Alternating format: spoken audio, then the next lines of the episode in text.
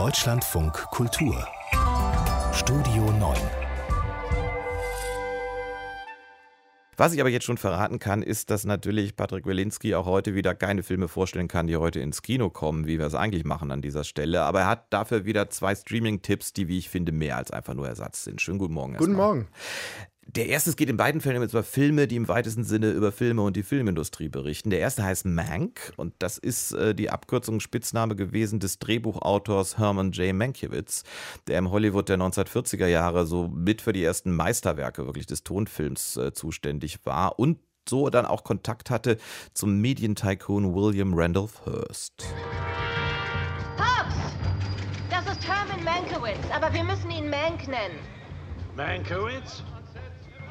Herman Mankiewicz, der New Yorker Dramatiker und Kritiker? Inzwischen bescheidener Drehbuchautor, Mr. Hurst. Wieso? Kein Grund zur Bescheidenheit, Mr. Mankiewicz. Filme, die sprechen, sind die Zukunft. Tja, äh, Patrick Wilinski, warum hat eigentlich äh, David Fincher, kein geringerer, ist ja der Regisseur dieses Films, sich dieser Figur, der war damals, also auch Mank, sehr, sehr wichtig, aber heute kennt ihn ja keiner mehr. Warum hat er sich gerade diesem Typen angenommen? Ja, zu einem deshalb, damit man ihn wieder erkennt. Das Drehbuch übrigens hat der verstorbene Vater von David Fincher geschrieben, schon Anfang der 90er Jahre. Ihm war es sehr wichtig, dass dieser Mankiewicz wieder bekannter wird und auch vielleicht der Versuch, die Frage zu beantworten, wer schrieb das große Meisterwerk der amerikanischen Filmgeschichte Citizen Kane von Orson Welles. Denn das schildert dieser Film, wie Mankiewicz mit einem gebrochenen Bein nach einem Autounfall im Bett liegt und von Orson Welles, diesem Ostküstengenie, damals 25 Jahre alt, bekommt ein Blankoscheck aus Hollywood. Du kannst machen, was du willst, hat aber so viele Radioprogramme noch in New York. Deshalb beauftragt er Herman Mankiewicz, schreib mir doch erstmal ein Buch, eine Fassung eines Films und dann können wir uns ja mal zusammentreffen. Und der Film schildert, wie Mankiewicz das schreibt und in Rückblenden in die 30er Jahre erleben wir auch, wie Mankiewicz versucht hat, in Hollywood Fuß zu fassen, als dieser zynische, alkoholkranke Ostküstenintellektuelle, der meinte, hier kann ich zum Shakespeare des Tonfilms werden um nur festzustellen, dass MGM, also diese großen Studiosysteme, wirklich Systeme sind, Fabriken und er ist eigentlich nur ein kleines Rädchen. Und damit erkundet Fincher ja auch das Wesen des Kinos. Und die Frage, ist das eine Kollaborationskunst? Also ist ein Film gut, wenn alle Gewerke gut sind, wie in der Fabrik? Oder ist das dann doch der Geniekult, der Autor, der alles bestimmt, durch dessen Wesen alles gefiltert wird? Es war kein Film für Filmwissenschaftler, oder? Das kann ich mir bei Fincher auch gar nicht vorstellen. Nein, ist es nicht. Also dieser Film ist wirklich hoch unterhaltsam. Äh, Gary Oldman spielt den Mankiewicz ohne Make-up, daueralkoholisiert fantastisch. Das ist die Oscar-Rolle erstmal des Jahres der Film ist vielleicht auch nicht voraussetzungslos zu genießen. Man sollte schon grob wissen, was Citizen Kane war. Man muss den Film gar nicht gesehen haben, aber man sollte schon wissen, dass das für die Amerikaner der wichtigste Film aller Zeiten ist.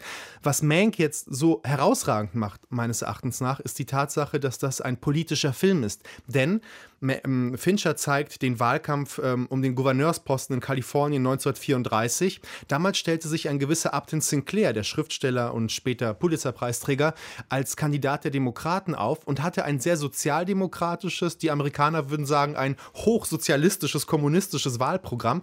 Und plötzlich merken wir da, wie die konservativen Kräfte erweckt werden. Hollywood, die Traumfabrik, wird zur Albtraumfabrik. Wir merken, sie produzieren Fake News, also Newsreels für die Wochenschauen, die mit Schauspielern Schauspielern besetzt sind. Und wer wissen will, wann diese unheilige Allianz zwischen Politik und Medien in Amerika begann, die heute mit Trump quasi so ihr Finale fand, vielleicht Finale, ähm, der sollte diesen Film sehen. Das ist ein hochpolitischer, sehr wichtiger, sehr gegenwärtiger Film. Und es sollte eigentlich die Rückkehr von David Fincher ins Kino werden. Das hat jetzt nicht geklappt, aber der Film ist ab heute, nee, ab morgen, glaube ich, bei Netflix in Deutschland und auch überall auf der Welt verfügbar. Zweite Film über Film ist eigentlich genauso wie dieser auch streng genommen wieder nicht nur so ein Film über Film, sondern über Menschen, die mit Filmen zu tun haben.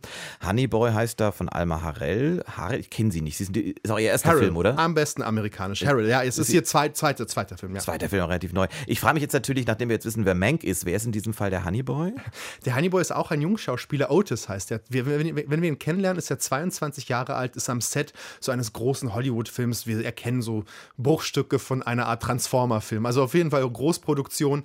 Und dieser junge Mann bricht zusammen, nimmt Drogen, wird von der Polizei verhaftet und landet mit einem äh, Belast äh, mit einer posttraumatischen Belastungsstörung dann einer Klinik. Und dann beginnt der zweite Erzählstrang dieses sehr melancholischen und auch sehr schönen Films, nämlich die Kindheit von Otis, die zehn Jahre lang zurückliegt. Zwölf Jahre alt war er damals, auch schon Schauspieler, wächst bei seinem alleinerziehenden Vater auf. Der Vater Vietnam-Veteran, auch alkoholkrank, drogenabhängig. Man merkt auch, dass dieses kleine Kind, das immer ans Set gefahren wird, diesen Vater mit seinem Gehalt quasi über die Runden bringt. Und es, dieser Film ist eine sehr interessante Idee geworden, eine Versuchsanordnung, wie Eltern das Leben ihrer Kinder bestimmen, aber auch die Frage, ob man sich jemals davon lösen kann. Denn immer wieder, wenn es zwischen diesen zwei Zeitebenen hin und her geht, fragt sich Otis, bin ich so geworden wie mein Vater und warum geht das bei mir in zehn Jahren, was bei einigen vielleicht 50 Jahre dauert und kann ich darüber irgendwie hinauswachsen? Denn er endet ja auch in einer Klinik, ist auch drogenabhängig. Da, da geht mir durch den Kopf, dass ja der, einer der Hauptdarsteller, also er spielt den Vater, den Sie erwähnt haben, diesen alleinerziehenden Vater, ist Shia LaBeouf.